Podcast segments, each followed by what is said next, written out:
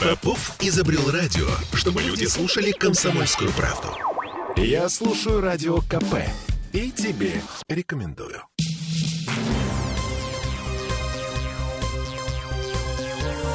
Темы дня.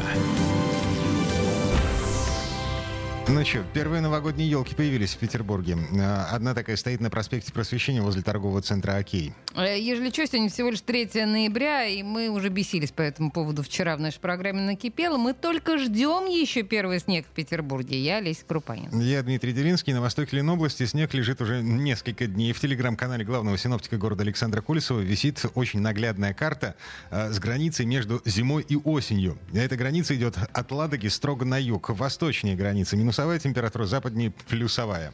Красиво. А мы звоним Александру Колесову. А, Александр, здравствуйте.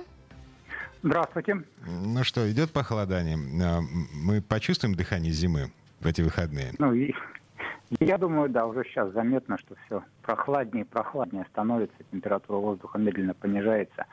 Ну, все это связано с, как раз вот с антициклоном, с восточными ветрами, вторжением вот этой вот холодной воздушной массы. Она даже вот по земле так идет, такие вот минусы. Так что выходные дни будут, конечно, холодными. Очень, наверное, первыми такими холодными, когда и в Петербурге отрицательная температура воздуха, и утром еще будет слабый минус, э, и днем на максимальной температуре там 1-3 градуса. Это вот, наверное, тоже самые холодные дни. Так, Но а... сухо, сухо. Сухо. Вот да, снежочка не будет. А что насчет мороз и солнца? В смысле, солнце какое-то нас ждет? Ну, знаете, ну, рассчитываем, что будет. Но пока сейчас вот смотришь на спутниковые снимки, ну, очень много облачности угу. оттуда с востока вместе с одним циклоном. Все-таки такие более зимние процессы. Но я думаю, что если завтра ну, меньше вероятность, то вот хотя бы в субботу должно быть солнышко. А в воскресенье все уже опять закрывает нас циклоном. И как раз вот после вот такого холода, когда еще ночь будет в воскресенье холодная, придет атмосферный фронт с запада, он придет, ну, как обычно, с теплом э, с Атлантики и принесет влажную массу. Но вот здесь вот уже очень большая вероятность, то, что мы на самом деле увидим первый снег в Петербурге, потому что это будет в первой половине дня, когда еще холодно. Я думаю, что это недолго, там полчаса, час, полтора, может быть, мокрый снег, потом перейдет в дождь, потому что будет теплеть. Все-таки масса э, довольно теплая, повышение температуры будет, но медленное, медленное, градусов 5 э, к вечеру. Александр Михайлович. Это, а подождите, это понедельник, да? Вот это вот то, что вы говорите. Это нет воскресенье. А, это воскресенье, то есть к вечеру вот. воскресенье. Да, да. Смотрите, а, значит, я буду выводить ребенка на прогулку, и в связи с этим вопрос. А сколько снега выпадет? Хватит слепить снеговика хотя бы маленького? Нет, нет, я думаю, что вообще не хватит, потому что он будет мокрым, это будет просто первый снег, который летит. И так как потепление, то все это будет очень быстро таять, э, без снежного покрова, скорее всего, что в городе. Я думала, что ты спросишь, надевает ли зимнюю резину ребенку перед выходом на прогулку. Так уже надето, и на машину тоже надето. Так, а, Александр Михайлович, что там на следующей неделе?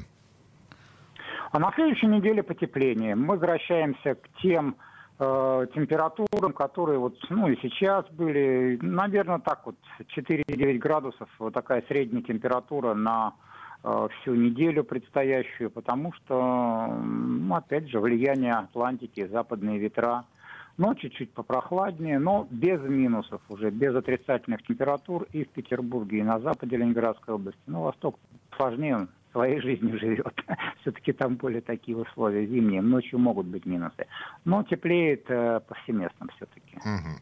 Ну, то есть в воскресенье это, ну, такое, но, это даже репетиции назвать нельзя. Это такой, э, такой ну, плевок. Ну, да, да. Основной снег, основной снег будет все-таки в восточных районах Ленинградской области, как это было каждый раз сейчас. Вот у нас уже два раза проходили циклоны.